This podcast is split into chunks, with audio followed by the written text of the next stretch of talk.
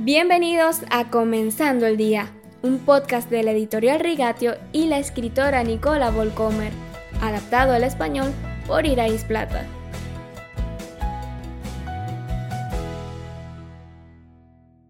Feliz jueves, queridos oyentes. Les habla Jessica vía telefónica y continuamos conversando con Nicola. Tengo un puñado de amigas en este momento que se encuentran en situaciones incómodas con sus iglesias hay algunos temas que encuentro muy difíciles. Estructuras de liderazgo no bíblicas, énfasis excesivo y poco saludable en los medios de comunicación y redes sociales, enfoque en lo externo. Al hablar con ellos es muy fácil ver qué es lo que va mal, pero la pregunta es, ¿qué es lo que realmente importa? Nicola, ¿cuáles dirías tú que son los factores decisivos en la búsqueda de una iglesia sana que cree en la Biblia? Y cuáles son los puntos en los que dirías muy claramente, este es el final, me tengo que ir de esta iglesia. Gracias Jessica por acompañarnos hoy nuevamente. Para mí la proclamación viva y convincente de la palabra de Dios debe desempeñar un papel central en la vida de la Iglesia. Suena poco atractivo para algunos. En nuestra sociedad del entretenimiento, muchos líderes de la Iglesia ceden a la tentación de hacer que los servicios sean fácilmente accesibles.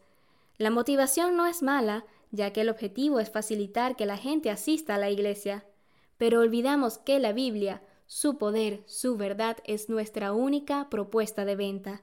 Y la misma Biblia advierte que la palabra de Dios debe habitar ricamente entre nosotros, como lo dice en Colosenses 13:16. Si veo que en una iglesia entretener a los adoradores es más importante que proclamar claramente la palabra de Dios, para mí eso sería un factor decisivo para irme.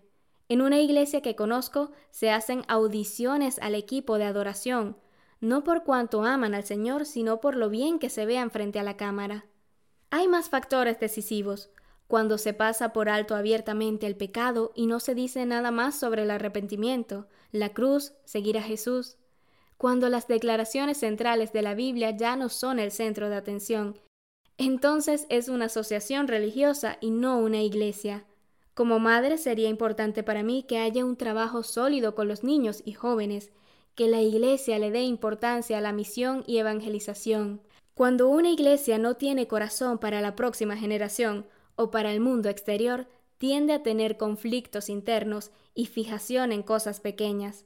Un corazón evangelizador es la mejor protección que existe contra el aburrimiento y la falta de rumbo en las iglesias. ¿Cómo dejo una iglesia bien? ¿Esto es posible?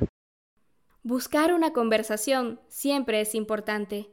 Pablo siempre trató a las figuras de autoridad con respeto, por ejemplo en Hechos capítulo 23 versículos 2 al 5, independientemente de lo que pensara de ellos.